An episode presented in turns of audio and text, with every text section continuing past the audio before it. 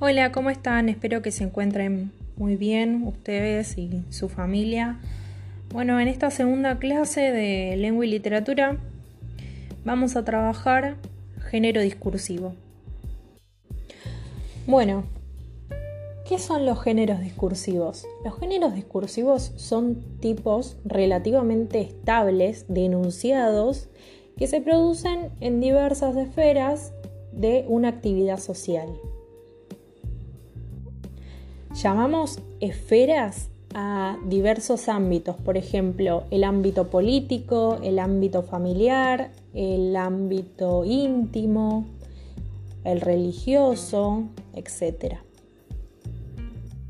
Es importante que hagamos una diferenciación de los géneros discursivos, ya que hay primarios y secundarios y también literarios y no literarios. Entonces, toda actividad humana necesita transmitir sus mensajes y organizarnos de una manera estable.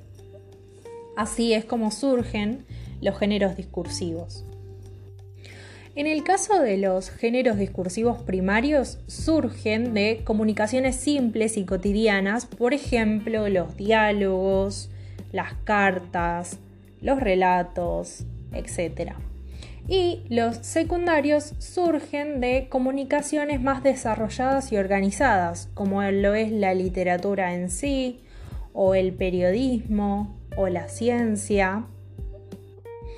A su vez, es importante remarcar que cada género discursivo presenta distintos formatos, que son los tipos de texto, o los géneros textuales.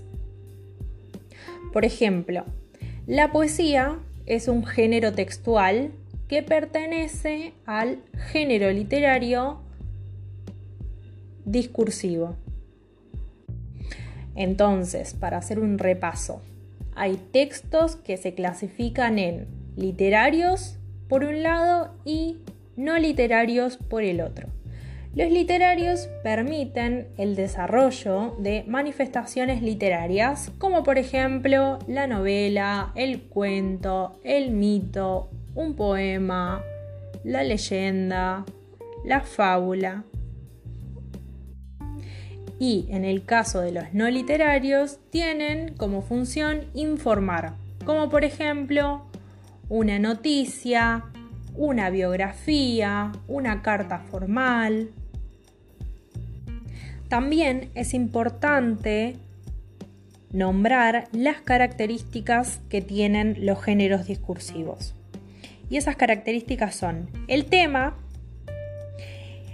que se considera el asunto del que trata el enunciado, es decir, de qué se habla. Y doy como ejemplo em, la sección policial de un diario. Entonces, en esa sección esperamos encontrar temáticas vinculadas a una crónica policial, por ejemplo. Otra característica es el estilo. Es toda aquella forma de usar el lenguaje da cuenta de un estilo, de un enunciado que caracteriza ese discurso. Por ejemplo, un contrato de alquiler. El contrato de alquiler debe estar redactado de una manera precisa con términos como locador o locatario, que son propios de ese género. Tercera característica importante es la estructura. Cada género discursivo establece un esqueleto textual. Por ejemplo, un cuento clásico tiene una introducción, un nudo y un desenlace. Doy otro ejemplo, una noticia. Una noticia tiene un título, un copete y un cuerpo principal. Y así también podemos pensar una novela que puede tener varios capítulos. Cuarta característica y última es la función. Cada enunciado busca un objetivo para aumentar sus posibilidades de lograrlo. Es decir, debe tener en cuenta quién es el receptor de ese mensaje.